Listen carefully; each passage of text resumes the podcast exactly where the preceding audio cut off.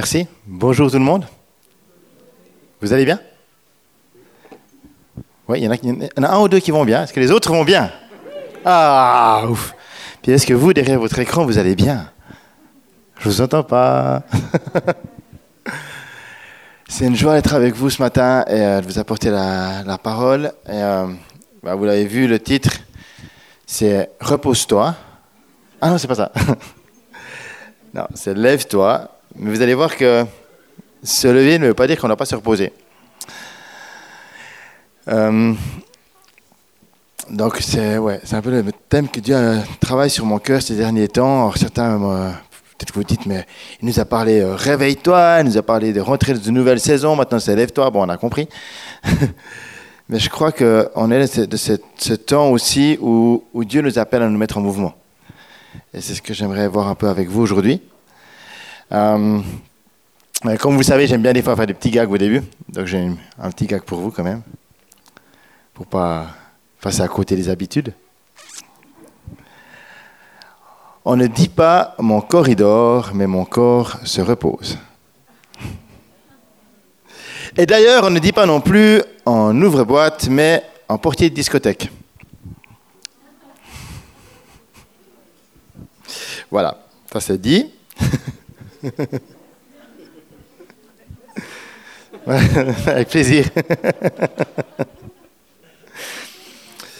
Bref. Euh, quel regard est-ce qu'on porte sur le monde aujourd'hui? Et quel, comment est-ce que nous, on se positionne dans notre société aujourd'hui?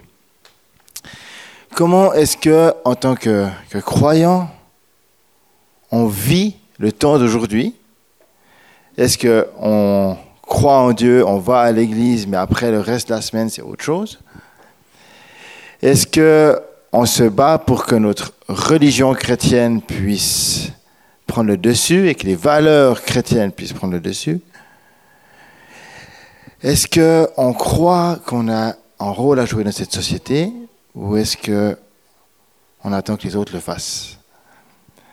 Comment est-ce qu'on se positionne dans le temps d'aujourd'hui? Est-ce que justement on est dans mon corridor, mon corps se repose? Ou est-ce qu'on se met en action? Au début de l'année, on a vécu l'opération Esther. Et euh, cet été, je réécoutais un message justement en lien avec l'opération Esther. Puis je me suis dit, mais qu'est-ce qu'on en a fait? Qu'est-ce qu'on en fait?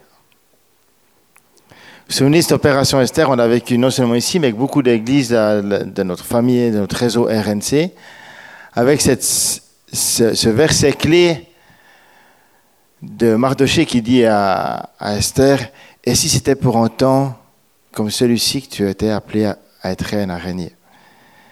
Et puis donc on se posait la question, et que ça veut dire pour nous? Et moi je pose la question toujours, en fait, est-ce que on a juste vécu un bon temps, on s'est laissé interpeller par Dieu, ou est-ce qu'on veut vivre en changement Et est-ce qu'on veut que Christ règne en nous pour qu'on puisse régner sur cette société, pour que sa gloire puisse transparaître? Est-ce qu'on croit en Dieu et on passe du bon temps dans sa présence, ou est-ce qu'on laisse Dieu nous transformer pour que le monde soit transformé?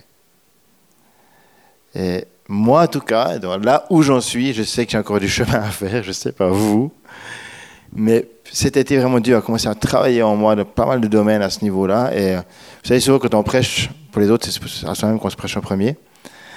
Et euh, bah, ce, message, ce message, il est aussi pour moi. mais euh, on doit apprendre à écouter Dieu, à passer du temps dans sa présence, mais aussi se mettre en action, que tout le monde nous mettre en action. Et tout à l'heure, on a, on a parlé de Sukkot et, et de la Souka. Euh, alors, même si cette Souka, elle n'est pas très cachère, effectivement, c'est pas, pas là la question. Euh, mais moi, ce qui m'interpelle, c'est que Sukkot nous parle aussi d'une nouvelle saison. Il nous parle de, de la joie de la nouvelle saison aussi. Et en même temps, il y a aussi cette question, moi je me disais, je pensais à ça, puis je me disais, en fait, quand on voulait monter une souka, ben, fallait, c'est pas les autres qui la montaient pour nous. Euh, Le peuple n'attendait pas que les autres tribus montent leur tente, quoi, que les autres fassent ensemble, on y va, on se lève et on monte, on monte la tente. On monte la souka. On veut faire une demeure pour soi et pour l'éternel. Et il y a quelque chose de, à se mettre en action et pas attendre que les autres le fassent. Pour rentrer dans quelque chose de nouveau. Et pour laisser Dieu aussi demeurer en nous. J'aimerais vous, vous inviter à lire un texte, on va retrouver dans, dans Ésaïe 60, s'il va peut-être apparaître à l'écran, chapitre verset 1, Ésaïe 60, verset 1. Euh, ces derniers temps, Fabienne nous conduit dans, dans Ésaïe 61, alors là on va lire le chapitre d'avant. Euh, je vous rassure, je ne vais pas faire une étude d'Ésaïe 60 parce qu'on va déjà finir Ésaïe 61 avant d'aller dans les autres chapitres. Euh, mais je vais laisser l'équipe nous mettre à l'écran Ésaïe 60, verset 1. Et puis on va voir ça ensemble, si ça marche. Si ça ne fonctionne pas, bah tant pis. Voilà. Il est dit ceci. Lève-toi Sois éclairé car ta lumière arrive, et la gloire de l'Éternel se lève sur toi. Voici les ténèbres couvrent la terre, et l'obscurité les peuples. Mais sur toi l'Éternel se lève, sur toi sa gloire apparaît. Des nations marchent à ta lumière, et des rois à la clarté de tes rayons. Porte tes yeux alentour et regarde. Tous ils s'assemblent, ils viennent vers toi. Tes fils arrivent de loin et tes filles sont portées sur les bras. Je m'arrête là parce que tout le chapitre est très riche, mais je vais juste m'arrêter là. Parce que le début du chapitre euh, nous dit Lève-toi, sois éclairé, car ta lumière arrive. Et la gloire de l'Éternel se lève sur toi. Vous avez vu, il y a deux fois le mot lève. Mais en fait, en hébreu, ce n'est pas le même mot. Et parfois, il n'est pas traduit la même chose. Par, exemple, le premier mot, lève-toi, nous parle d'être établi, de se lever d'une position, d'une posture, mais aussi de se tenir, de venir. Il y a un mouvement.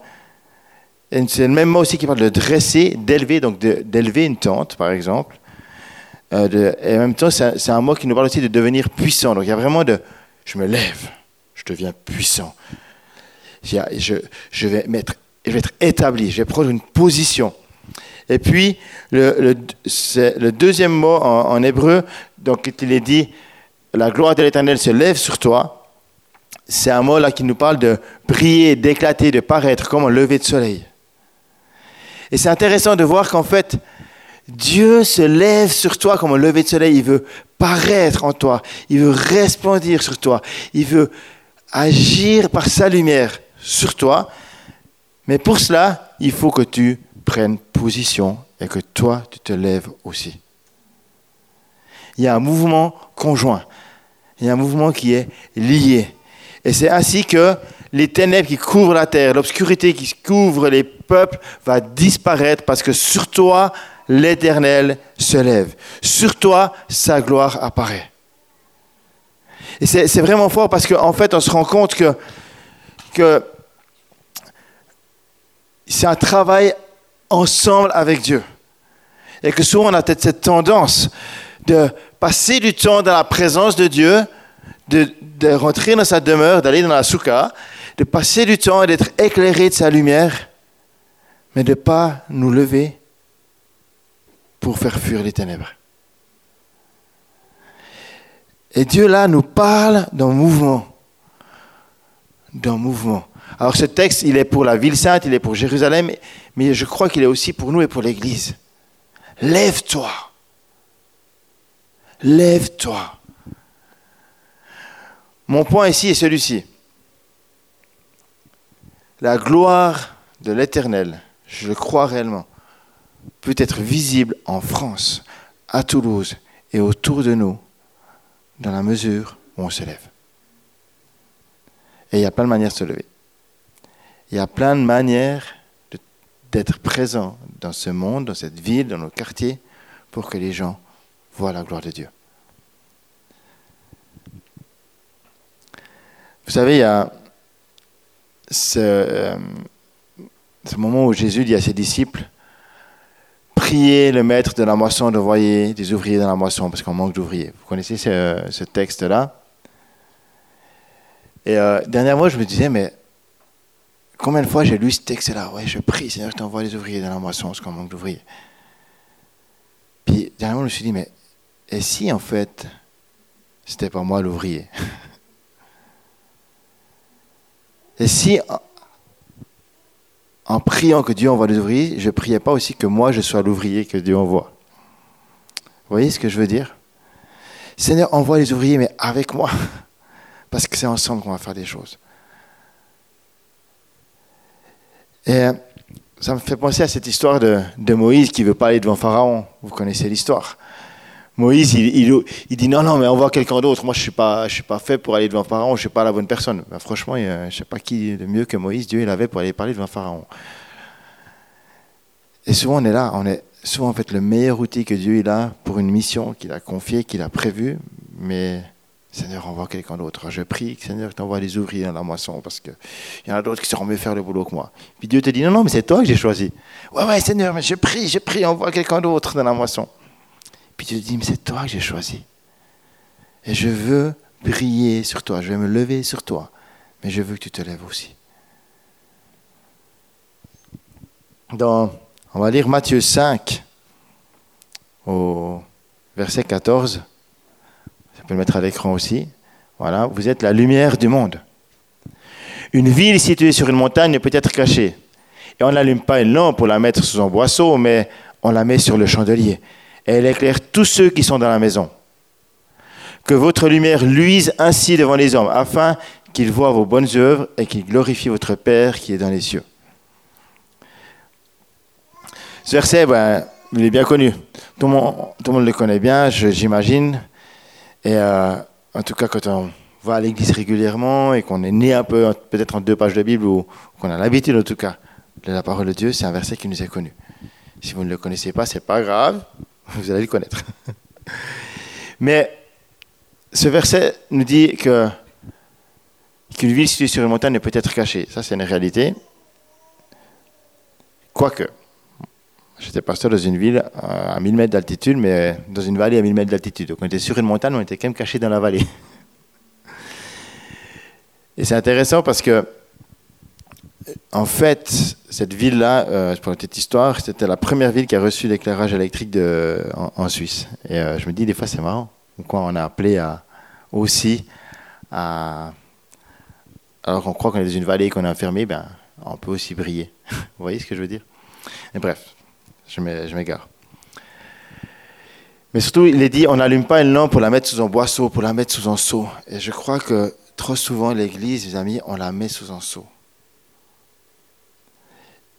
Et trop souvent, on a brillé pour éclairer sous le seau. Puis on dit tout autour de nous, c'est des ténèbres, mais parce qu'on a juste oublié d'enlever le seau. je ne dis pas que c'est nous à la CT, mais c'est juste euh, que je regarde l'histoire de l'Église et que je regarde ce qu'on vit, les bons, les bons temps qu'on passe dans la présence de Dieu. On passe tellement des temps forts avec Dieu et je crois que cette lumière, c'est ce qu'on vit dans la présence de Dieu. C'est pour que le monde voit, pour que la gloire de Dieu soit tellement forte que les gens voient Dieu en nous. Que votre lumière luise devant les hommes afin qu'ils voient vos bonnes œuvres. Bon, déjà, il faudrait qu'on fasse des bonnes œuvres. J'espère que vous en faites. Et qu'ils glorifient votre Père qui est dans les cieux. En fait, je pense que il y a un peu cette, vous savez, cette théologie, alors on entend moins maintenant, heureusement, mais il y a cette théologie de l'enlèvement où on attendait que l'Église soit enlevée. Alors il y avait toute cette, mentalité, ben, c'est pas grave, le monde va à sa perte, il y a plein de problèmes dans cette, dans cette société, et puis il y a plein de problèmes, mais c'est pas grave, nous on va être enlevés. L'Église va être enlevée, donc euh, c'est pas grave s'il y a plein de problèmes, c'est pas grave si le monde va, va, va être détruit parce que nous on va être enlevés. Et puis, je pense qu'en fait, c'était un, défi de l'Église dans les années surtout 80, euh, qui n'a pas su prendre sa place parce qu'ils attendaient juste qu'il y ait l'enlèvement. Et en fait, qu'est-ce qu'on voit? C'est qu'on voit qu'il y a eu beaucoup d'influenceurs dans cette société qui n'avaient pas les valeurs chrétiennes. Parce que les chrétiens n'ont pas cherché à influencer le monde, ils attendaient juste que l'enlèvement vienne. Et je pense qu'on est appelé à devenir aussi des influenceurs, en tant que, et même pas aussi, c'est vraiment notre position, c'est le, rôle de l'Église, d'être influenceur. Mais tu ne peux pas être influenceur si tu ne passes pas du temps dans la présence de Dieu. Quoi, tu peux l'être, mais tu ne peux pas l'être avec, avec Dieu qui, qui, qui brille en toi. Donc on est appelé aussi à se reposer dans la présence de Dieu, à passer du temps dans sa présence pour pouvoir se lever et influencer. Et c'est ces deux dimensions qui sont importantes. Mais la question c'est, est-ce qu'on veut que le monde voit le christianisme ou est-ce qu'on veut que le monde voit Christ?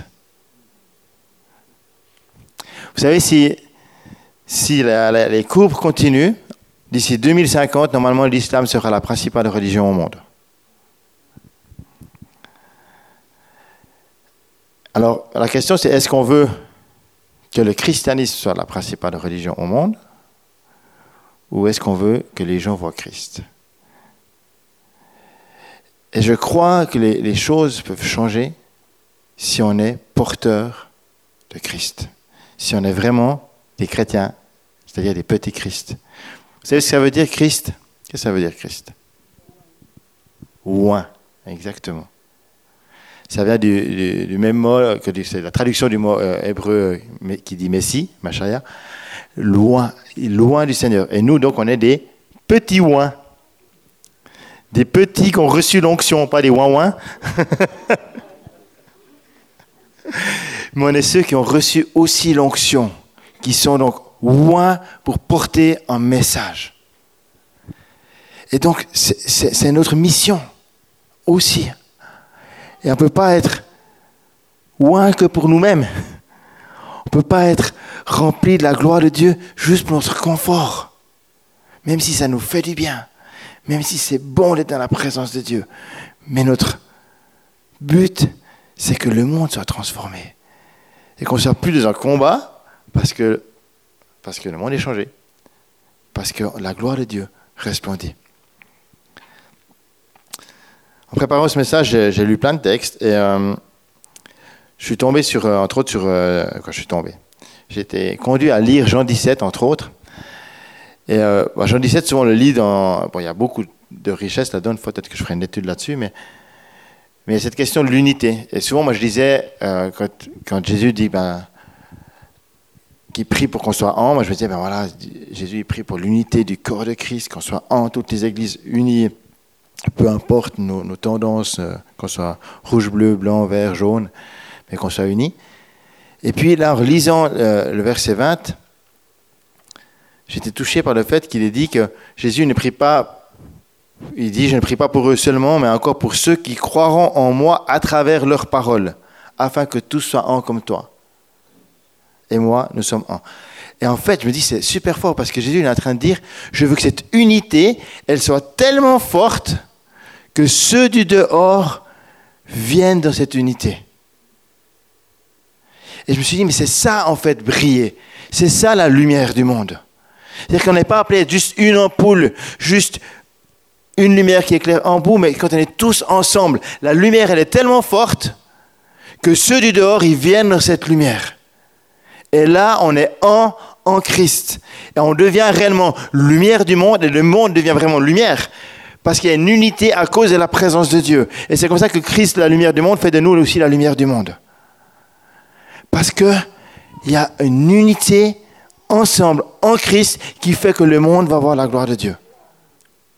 Ce n'est pas pour eux seulement que je prie, mais pour, encore pour ceux qui croiront en moi par leur parole. Et leur parole, ça veut dire parler. Et pas se taire, mais la bonne parole. Jésus est la parole. Et si Jésus est en moi, alors la parole commence à prendre vie. Alors la parole commence à se manifester. Si la parole de vie est ancrée en moi, cette parole commence à ressortir et à, se manifester. Si la parole de vie commence à me transformer, alors ceux du, du dehors vont être aussi transformés parce que je commence à être transformé, parce que je suis transformé. Mais si la parole fait de moi, simplement, reste extérieure à moi, et, que je la lis comme quelque chose d'extérieur, alors je suis religieux, et en fait je transmets un message religieux. Parce que je ne me laisse pas être transformé. Donc si je me lève, c'est parce que je suis transformé.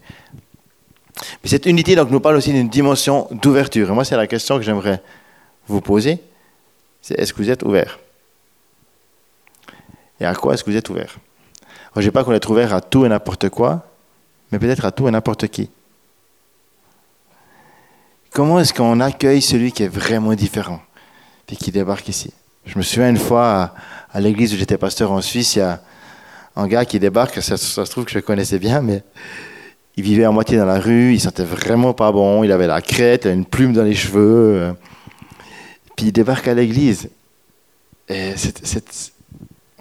qu'est-ce, que, comment ce gars fait, qu'est-ce que ce gars fait là? Et en fait, c'était génial. Mais c'est pour certains, c'était un peu déstabilisant. Et qu'est-ce qu'on ferait? Je ne sais pas a un gars qui a, fait le djihad qui, débarque ici. Bon, on espère qu'il est changé, qu'il vient, qui vient pas ici pour continuer son travail. Mais comment est-ce qu'on l'accueille Qu'est-ce qu'on fait si, si je sais pas, ton patron à qui tu t'attends vraiment pas débarque ici. Comment est-ce qu'on le vit? Et on a besoin d'ouvrir, d'ouvrir notre vision pour aimer celui qui est autour de nous. Et pas chercher à le transformer absolument avec des principes, mais qu'il soit transformé à cause de l'œuvre de Christ en nous, au milieu de nous, dans nos vies et sur cette terre.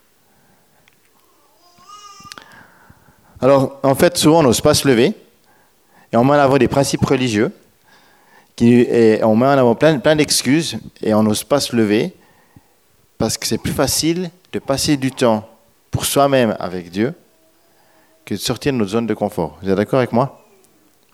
Qui est-ce qui a la facilité à sortir de sa zone de confort?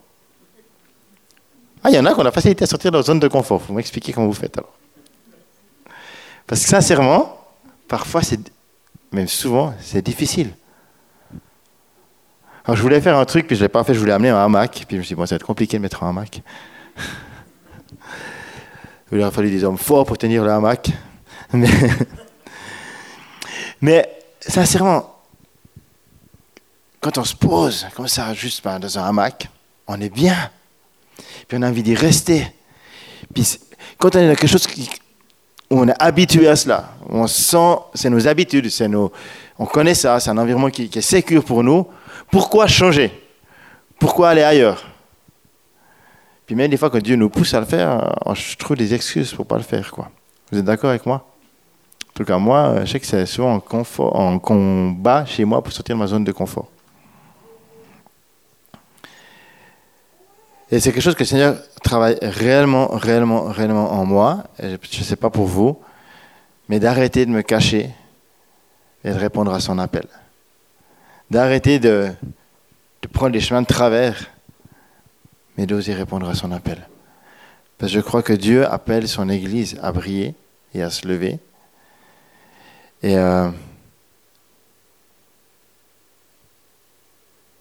ne pas avoir peur des combats. En fait, c'est souvent on se lève pas parce qu'on a peur des combats, si on est vrai. Parce qu'on écoute nos peurs. Et on en a plein de peurs. Mais c'est sûr qu'il y aura des combats. C'est sûr que si tu ne te lèves pas, il y aura certainement moins de combats. Parce que quand tu ne te lèves pas, ben, tu ne te lèves pas, il n'y a pas de combat. Mais au bout d'un moment, il y en a quand même. Ce sera les autres. Mais qui est celui qui combat pour toi? Qui est celui qui combat avec toi? C'est celui qui t'envoie. Donc s'il t'envoie, il te donnera les armes, l'équipement, les outils et les ouvriers, l'Église à tes côtés pour combattre et gagner les combats. Et si Dieu révèle des choses dans ta vie alors que tu te lèves, c'est parce qu'il y a des choses que Dieu veut guérir en toi pour que tu puisses aller plus loin. Et, moi, je le vois là dans ma vie actuellement. Il y a des choses que Dieu est en train de révéler. Je me dis, ah, il y a encore ça à travailler, encore ça à travailler. Ben, je ne suis pas arrivé au bout. Mais c'est parce que tu te mets en action. Et quand tu te mets en action, Dieu commence à agir dans ta vie, à travailler des choses. Et tu vois sa gloire se manifester. En fait, les combats arrivent justement quand on sort de notre zone de confort c'est quand on explore de nouveaux horizons qu'arrivent les défis. Les grands explorateurs, ils vont, ils vont, ils vont tous vous dire c'est pas dans leur chambre qu'ils ont les plus grands défis, mais c'est quand ils sont sortis puis qu'ils ont commencé à explorer le monde. Si vous lisez euh, les exploits de gars comme Mike Horn ou d'autres, ben, il y a à chaque fois des nouveaux défis. Mais maintenant qu'ils ont, ils ont remporté, ils sont super contents parce qu'ils ont découvert des trucs complètement fous que personne d'autre n'aurait pas fait. Et c'est un peu comme l'histoire de Jonas. Jonas, Dieu lui dit, lève-toi, va à Ninive. Puis lui ah, pas Ninive. il y a d'autres endroits, mais pas Ninive. Et puis, ben, il y a la tempête, Jonas tombe de l'eau, et puis il est mangé par euh, une grenouille. Ah non, pas une grenouille, c'est un poisson. Et il passe trois jours dans, le monde d'un poisson, en tout cas de ce que nous dit la, Bible. Vous savez, pour la petite histoire, vous savez qu'il y a un pêcheur au mois de juin cette année aux États-Unis qui a, passé 30 à 40 secondes euh, dans la bouche d'un cachalot ou d'une baleine à bosse. Ouais. Ah, fou, hein 30 à 40 secondes, euh, puis il était il a, juste des gros bleus. Euh, et donc c'est possible de passer dans la bouche d'un poisson. Bon, peut-être pas trois jours, je sais pas, mais en tout cas la Bible nous en parle de trois jours. Mais il a fallu qu'il passe par là, par les entrailles d'un poisson, pour comprendre que sa mission que Dieu lui a confiée était une mission importante et que Dieu avait besoin de lui. Et quand Jonas dit Ok, c'est bon, je me lève, je vais aller à Ninive, Dieu lui dit Lève-toi, va à Ninive et fais-y la proclamation que je te redonne. Alors il dit Ok, j'y vais. Et il va à Ninive et il marche une journée dans la ville et il dit à toute la ville Vous allez être détruits, la ville va être détruite, c'est super cool, hein, vous allez être détruits. Bonne nouvelle. Et puis qu'est-ce que fait le peuple? Le peuple, en entendant cette proclamation qu'ils vont être détruits parce qu'ils ont trop de péché sur eux, ils s'humilient, ils demandent pardon, ils prennent le, sac à la cendre et ils s'humilient. Et le roi même dit, il faut tous qu'on s'humilie. Le roi de la ville dit, il faut qu'on s'humilie, il faut qu'on demande pardon. Et Dieu voit leur cœur. Et il revient sur sa décision. Il ne va pas détruire la ville.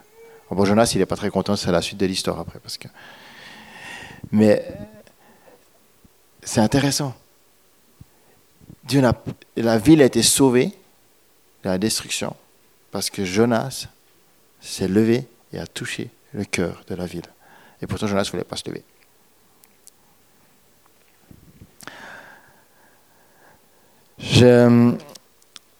J'ai été touché par l'histoire de l'armée du salut.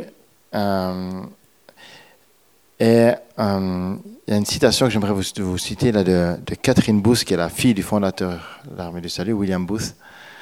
Euh, Catherine Booth, on l'appelait la maréchale aussi. C'était donc la, responsable de l'armée du salut en, en France et en Suisse, c'est elle qui a, qui a en fait amené euh, l'armée du salut en, France, en simplement chantant des chants dans les cafés, dans les restaurants et en prêchant l'évangile. Du haut de ses 23 ans, elle, s'est levée avec deux compagnes, elle a commencé à aller à Paris et autres à chanter l'évangile et à proclamer la parole de Dieu et à prendre soin des pauvres. Et Catherine Booth, elle, a dit ceci, je ne sais pas si je peux mettre la citation, si ça joue, on va voir si ça va. Elle a dit ceci, si nous voulons améliorer l'avenir, nous devons perturber le présent. J'aime ça. Mettez des jumelles pour ceux qui ne voient pas, ouais. Si nous voulons améliorer l'avenir, nous devons perturber le présent. J'aime ça. Soyons des perturbateurs de présent perturbe le présent, mais dans la, bonne chose. On va pas mettre nos, gilets jaunes ou je sais pas quoi. C'est pas ça que je suis en train de dire. Ce que je dis, c'est que on doit perturber le présent spirituel pour que l'avenir soit transformé. Donc, Catherine Booth, elle, elle a perturbé tellement le présent que quand même elle est allée en Suisse, à, Neuchâtel, elle a fait trois jours de prison. Elle a fait trois jours, pourquoi? Parce qu'elle perturbait l'ordre public en prêchant l'évangile. Mais elle ne s'est pas arrêtée. Quand elle a été mise en prison, elle, avait, 25 ans. Mais elle ne s'est pas, arrêtée. Elle a continué de proclamer, de prêcher l'évangile. Et puis, en Suisse, en France, aux Pays-Bas et dans plein de nations par lesquelles elle a passé en Europe, elle a vu des conversions, des âmes transformées, des guérisons, etc. La ville où j'étais pasteur, ils avaient dressé une tente pendant dix jours. J'avais vu les articles de, journaux de l'époque. C'était une ville de 10 000 habitants. Il est dit que toute la ville a passé sous la tente. Les gens s'agenouillaient dans la rue, convaincus de péché. Demandaient pardon pour leurs péchés, pour leurs fautes. Moi, j'ai envie qu'on voie de nouveau des choses comme ça. J'ai envie qu'on voit la gloire de Dieu se manifester. Parce qu'on veut perturber le présent. Alors, est-ce que tu as peur? Est-ce que tu ne crois pas à la hauteur? Si tu ne crois pas à la hauteur, sache que d'autres ne se sont pas sentis à la hauteur aussi, que d'autres aussi n'étaient pas les meilleures personnes, et pourtant Dieu les a quand même utilisés, ou en tout cas, ils ont été utilisés pour changer le monde. Je ne sais pas si tous étaient chrétiens ou pas, c'est pas la question, mais par exemple, Winston Churchill, eh ben, il a eu des difficultés à l'école, il a redoublé sa sixième, et il a eu plein d'années d'échecs en politique et autres, il été battu plein de fois, franchement, il n'était pas bon. Et pourtant, 62 ans, il est devenu Premier ministre, il a été réélu deux fois Premier ministre. Winston Churchill, il a dit ceci, je vous mets deux citations, j'aime bien ces citations-là aussi, de Churchill. Il a dit, le succès est la capacité d'aller d'échec en échec sans perdre son enthousiasme. Le succès est la capacité d'aller d'échec en échec sans perdre son enthousiasme. Et puis la deuxième chose qu'il a dit, un pessimiste voit la difficulté dans chaque opportunité, un optimiste voit l'opportunité dans chaque difficulté. Waouh, il y a beaucoup là derrière. Hein? Tu as une difficulté, mais il y a une opportunité. Il y a une opportunité. Alors si tu as des échecs, c'est pas grave. Relève-toi, trouve l'enthousiasme dans tes échecs. Vous savez qu'Albert Einstein aussi, ben, ses profs disaient qu'il n'arriverait jamais à rien dans la vie. Steve Jobs, le fondateur d'Apple, il a été viré de sa boîte, il a été viré de sa propre boîte d'Apple. On voulait plus de lui. Puis après, quelques années plus tard, ils ont dit, ah, ce serait peut-être quand même bien qu'il revienne. Puis quand il est revenu, ben, il a fait d'Apple ce qui est Apple aujourd'hui. Le, fondateur de, KFC, le colonel Sanders, il a vendu, il a 1009 fois, il a été dans 1009 restaurants proposer sa recette de poulet avant d'être accepté. 1009 restaurants ont refusé sa recette de poulet avant qu'on dise OK, on va travailler avec vous. Et maintenant, c'est la grande chaîne de KFC. Jack Ma, c'est l'homme le, plus riche de Chine. C'est le fondateur de, AliExpress, Alibaba. Là. Et puis, il a échoué trois fois au test d'entrée au lycée. Deux fois à l'université. Il s'est fait recaler dix fois de Harvard où il avait voulu, euh, il a postulé à Harvard. Dix fois. Quand KFC, je reviens sur KFC, quand KFC a voulu s'installer en Chine, il, y en a, étaient 24 à postuler pour être dans les cadres de KFC. Ils en ont pris 23, sauf lui. Mais il a persévéré. Et puis maintenant, ben, c'est un des hommes les plus influents en Chine. Il a dit ceci, nous, si vous n'abandonnez pas, vous avez toujours une chance. Abandonner est le plus grand des échecs. Abandonner le plus grand des échecs. N'abandonnons pas etc., etc. Vous savez que Walt Disney aussi, Walt Disney, ben, il avait, on ne voulait pas de lui, qu'on disait qu'il n'avait pas d'idée, qu'il n'avait pas, qu'il pas d'imagination, ses idées n'étaient pas intéressantes, donc il était viré par un éditeur de journaux, il a fait plusieurs entreprises qui ont fait faillite, il n'avait pas d'avenir, Walt Disney. Est-ce qu'il n'avait pas d'avenir? Abraham Lincoln, Abraham Lincoln, quand il est parti à la, à la, guerre, il avait un grade de capitaine. Il est revenu avec un, un grade de soldat de deuxième classe. Et pourtant, c'est un des plus grands présidents des États-Unis maintenant. Thomas Edison. Thomas Edison, c'est donc celui qui a, créé l'ampoule. Sa carrière professionnelle était vraiment pas au top. Il a eu plein d'échecs. Ses profs disaient qu'il était trop stupide pour apprendre quoi que ce soit. Il a fait 10 000 tentatives avant de réussir à créer l'ampoule. 10 000 tentatives. Et il a dit ceci. Je n'ai pas échoué, j'ai simplement trouvé 10 000 solutions qui ne fonctionnent pas. C'est bon C'est pas 10 000 échecs, c'est juste 10 000 solutions qui ne fonctionnent pas. Mais on persévère. Alors si tu ne te sens pas à la hauteur, si tu dis j'y arriverai, arriverai pas, rappelle-toi ce qu'a dit Churchill, rappelle-toi toutes ces situations. Le succès, c'est d'aller d'échec en échec sans perdre son enthousiasme. Rappelle-toi que s'il y en a d'autres qui ont eu des échecs avant toi, il y en a d'autres qui n'étaient pas à la hauteur. Mais ils, ont, persévéré et tu peux persévérer. Oh, tu vas me dire, ouais, mais c'est tous des leaders, c'est tous des gens influents, moi je ne suis pas un leader. Oui, on n'est pas tous appelés à être des leaders. C'est vrai. On n'est pas tous appelés à être des leaders, mais on est tous appelés à être des témoins. Et un témoin ne se tait pas, ne se cache pas, mais il se lève et il brille. Alors, peut-être que tu te dis, mais euh, j'arrive pas à me lever, j'arrive pas à me mettre en route. Ça me coûte trop là où j'en suis. Peut-être que tu es dans la situation dans laquelle tu es, tu es fatigué, tu en as marre, tu n'as pas envie.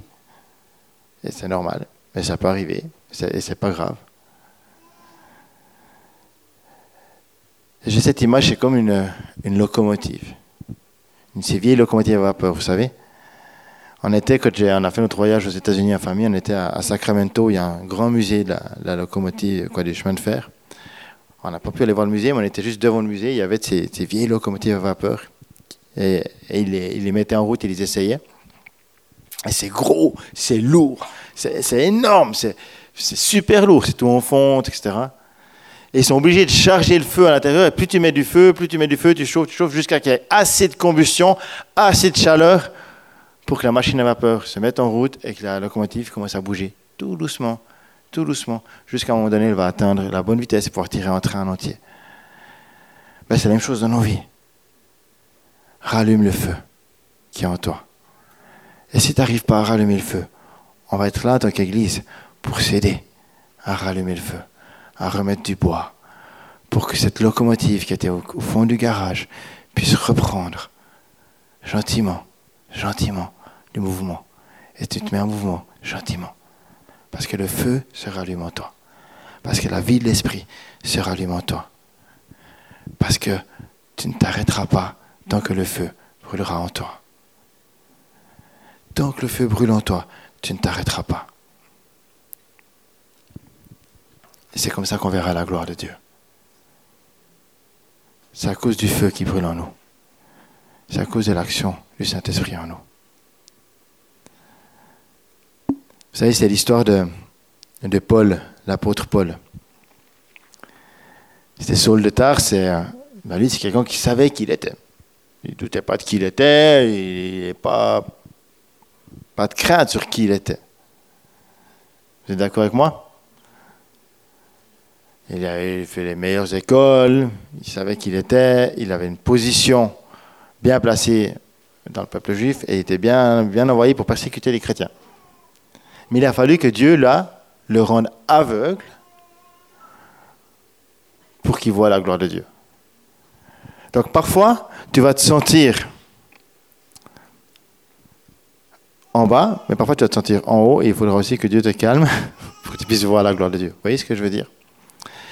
Et euh,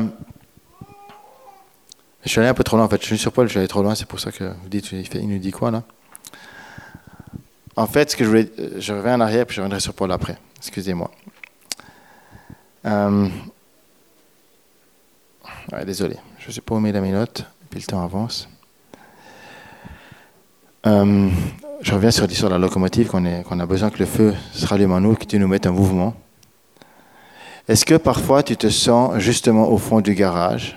Est-ce que parfois tu te sens euh, un peu tout, est noir, tu es dans un garage, tu es comme aveugle puis tu vois plus rien Est-ce que ça vous arrive? Il y a cette histoire de Jésus qui, guérit un aveugle qu'on retrouve dans Marc 10 au, verset 49.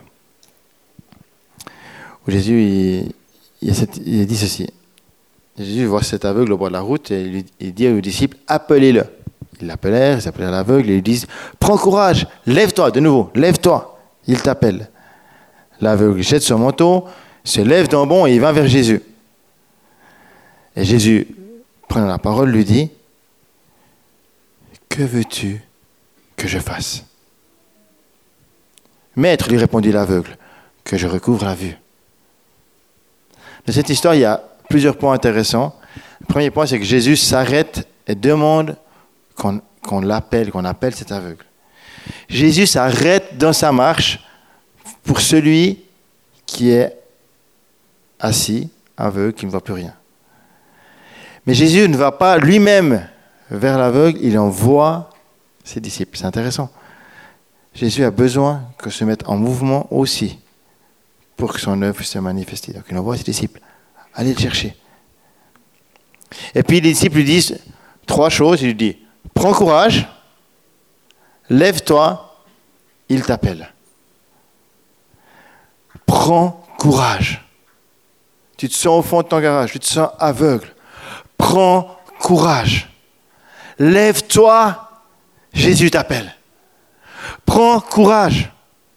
Prends courage. Lève-toi, Jésus t'appelle. Et là, l'aveugle, qu'est-ce qu'il fait? Il n'hésite pas, il jette son manteau. Et d'un bon, alors qu'il est aveugle, il se lève. Il, se, manifeste en mouvement. Et là, Jésus lui demande encore qu'est-ce que tu veux que je fasse? Alors que ça pourrait être logique. Mais Jésus a besoin qu'on lui dise qu'est-ce qu'il veut que l'on fasse. Jésus a besoin que tu lui dises, Seigneur Jésus, j'ai besoin que tu fasses cela en moi.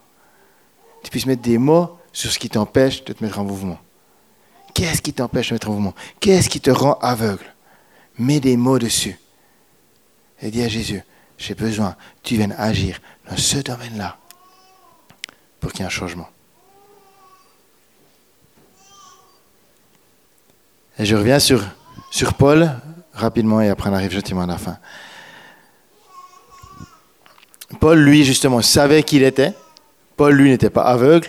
Il était sûr de lui, mais il a fallu que Dieu le rende aveugle pour le coup, pour qu'il puisse rentrer dans son appel. Et c'est dans la mesure où, où Paul s'est trouvé presque à terre dans sa marche que de nouveau on voit ça dans Acte 9 et Acte 26, que Dieu va lui dire, maintenant que tu es à terre, lève-toi et tiens-toi debout, car je te suis apparu pour faire de toi le serviteur et témoin de ce que tu as vu, de ce que je te montrerai. Je t'ai choisi au milieu de ce peuple, au milieu des, non-juifs, vers qui je t'envoie. Je t'envoie pour ouvrir les yeux, pour qu'il passe des ténèbres à la lumière, de la puissance de Satan à celle de Dieu, pour qu'il reçoive par la foi en moi le pardon des péchés et une part d'héritage avec les saints. Waouh Et Paul, l'apôtre Paul, est rentré dans son appel. Il s'est levé. Un de mes derniers points, c'est justement celui-ci. Paul l'apôtre se lève.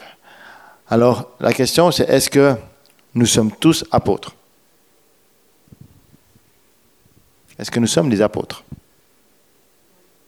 Oui? Non? En fait, dans le sens d'Éphésiens 4, les, cinq ministères, quelque part, non, il y a différents appels, il y a différents ministères. Mais le mot apôtre, ici du grec, veut dire envoyé, chargé d'une mission pour voir l'accomplissement de celle-ci. Et les Romains l'avaient bien compris. Les Romains, ils envoyaient des apôtres dans les villes qu'ils allaient conquérir. Ce qu'ils appelaient les apôtres, c'était en fait pour amener leur culture. Parce qu'ils se sont rendus compte au début que c'était cool, ils allaient conquérir des villes, puis euh, ces villes maintenant étaient romaines. Mais en fait, la, la culture n'allait pas changer. Alors ils ont mandaté des apôtres pour amener leur culture, pour amener la culture romaine, pour que la ville qu'ils allaient conquérir devienne une ville romaine, avec une culture changée, avec des valeurs changées, avec leurs valeurs. Et Jésus va reprendre ce même terme pour ses disciples. Dans la culture romaine, au moment de la culture romaine, il prend ce même terme parce qu'il dit, je vous envoie pour amener la culture du ciel. Vous êtes des envoyés chargés d'une mission pour que l'accomplissement de cette mission soit réel pour que la, en fait, pour que le, lieu d'où vous êtes envoyé, tout ce que vous portez du lieu où vous êtes envoyé, puisse se manifester dans le lieu où vous allez arriver. Vous voyez que c'est ça le mandat apostolique. Et en fait, on est tous porteurs de mandat apostolique, en réalité. Christ en vous, l'espérance de la gloire, nous dit Colossiens en 27. Tous porteurs de cette gloire. Et c'est pourquoi dans, la, au milieu de nous, au milieu du centre, au milieu de la cité, on croit que c'est important d'avoir des communautés missionnelles. on croit que c'est important d'avoir des œuvres. On croit que les ministères comme euh, ce qui se vit avec Joya, avec l'épicerie solidaire, avec l'action qu'on a vécue pour les cadeaux, avec tout cela, c'est important. Parce qu'on veut briller. Et parce qu'on veut être envoyé. Les communautés missionnelles, on a parlé un petit peu dimanche passé. Vous avez vu, pour ceux qui étaient là dimanche passé, les différents stands. On en a plusieurs ici. On a par exemple tous les groupes théophiles, c'est des, petits groupes qui sont appelés à se multiplier, des groupes de cinq. On a ce qu'on vit au, centre-ville euh, avec toute une équipe où on accueille des étudiants, mais pas que des étudiants, de toutes personnes, mais des personnes qui sont en recherche de Dieu. Et c'est tellement encourageant de voir aussi des, jeunes qui, arrivent là au, milieu de, les, jeudis au Lexington et qui sont, qui sont en recherche. Et on peut partager avec eux, on peut leur témoigner de, Christ et on voit des vies transformées. On voit des vies changer parce qu'on prie. Et puis, euh, il y a aussi ce que vivent euh, Graham et Frances, où, ils ont ces, communautés missionnelles dans toute, la région de, de, Caser, toute cette région-là, où ils, ont aussi ils sont aussi témoins de l'Évangile. Puis peut-être que vous, vous portez quelque chose aussi en vous. Et j'ai envie de vous dire, ne laissez pas enterrer ces choses-là en vous. Mais Dieu te dit, lève-toi. Sois un apôtre, un envoyé qui se lève pour porter les valeurs du royaume de Dieu plus loin, pour voir la gloire de Dieu. Qu'est-ce que Dieu attend de toi pour cette rentrée? Qu'est-ce que Dieu attend de toi pour cette nouvelle saison? Qu'est-ce que Dieu veut vivre avec toi? C'est là ma question. Où est-ce que tu en es dans tout ce que tu vis? Quelles sont tes priorités? Et comment est-ce que tu peux briller autour de toi? Comment est-ce que tu peux refléter la gloire de Dieu? Est-ce que tu te sens comme une locomotive qui en a besoin de rallumer le feu? Ou est-ce que tu te sens déjà en route puis tu as envie de dire, ben, moi je suis en route, j'ai envie de... Qui c'est qui veut venir avec moi? Qui c'est qui veut aller avec moi? Et tu as envie de partager le feu qui t'anime. Est-ce que tu te sens mandaté d'une mission ou tu as besoin de retrouver la mission qui est pour toi? Où est-ce que tu en es? J'aimerais, j'aimerais prier avec vous avant qu'on, puisse se quitter.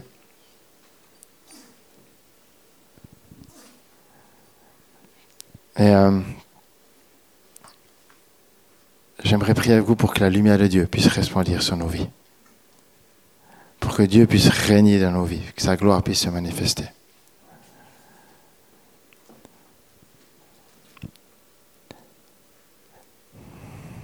Et puis, ouais, il y aura un deuxième. je vais faire entendre l'appel après, mais j'aurais déjà prié.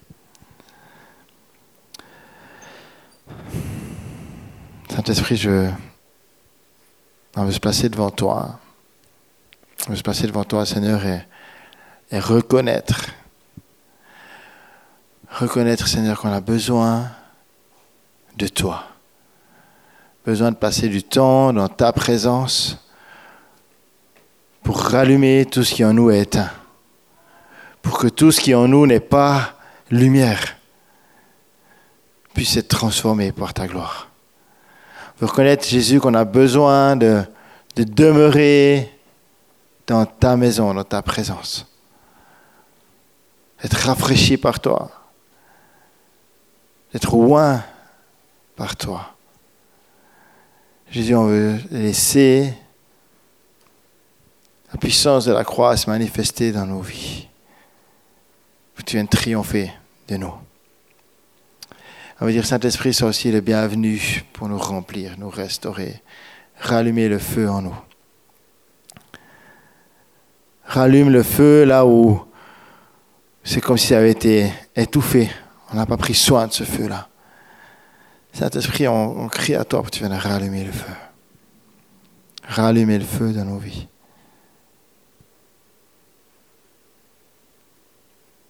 Mettre, Seigneur, ton souffle de vie là où il y en a besoin. Révèle-nous, Seigneur, ce que tu attends de nous. Je prie, Seigneur, tu parles à chacun ici. Tu parles à ceux qui sont derrière leur, écran, ceux qui sont dans la salle. Et tu commences, Seigneur, à montrer le, mandat que tu as pour nous. Tu commences à révéler le chemin que tu as pour nous. Tu rallumes le feu, tu rappelles les paroles, tu rappelles les prophéties. Pour que tout ce qui était éteint reprenne vie. Et que ta gloire se manifeste. Pour que le monde voit qui tu es. Et combien tu es bon. Et que le message de salut ne soit pas tu. Mais que le monde entende.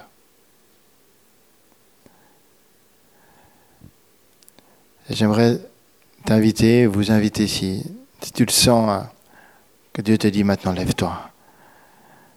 Ben, je t'invite à te lever là où tu es, dire, je vais me lever pour toi, Seigneur, je peux rester assis, mais je vais me lever avec toi. Et si tu sens que Dieu te dit, lève-toi, eh ben, lève-toi là où tu es, physiquement. Puis te lever et dire, je vais me lever avec toi. Peut-être que tu ne sais pas dans quelle direction tu vas te lever. Peut-être que tu dis, mais je me lève pour aller où, faire quoi Tu en doute, mais lève-toi. Parce que Dieu va te montrer le chemin.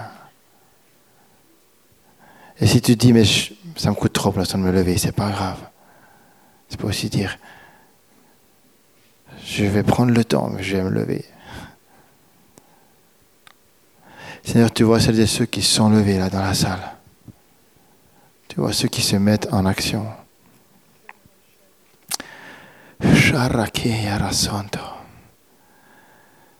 Saint-Esprit, je prie maintenant pour que chacun ici, que chacun ici puisse sentir et être équipé de toi.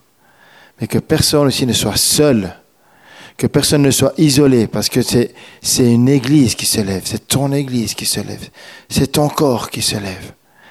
Je prie pour que chacun qui se lève puisse trouver les équipiers, les ressources, les armes et le mandat que tu lui donnes pour se lever. Je prie pour que chacun puisse se lever avec toi et avec le corps en mouvement, qui n'est pas des, personnes qui se lèvent, mais qui se heurtent seules à un mur, mais qu'au contraire on soit ensemble, ensemble, debout, pour que le monde voit je prie pour que chacun, ici debout, puisse se sentir soutenu, oint, encouragé, fortifié. Saint-Esprit, descend maintenant. Descend maintenant sur chacun. Viens, Saint-Esprit, rallumer le feu dans chacun.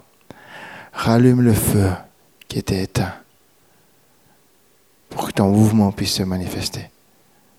Pas le mouvement des hommes, mais ton mouvement.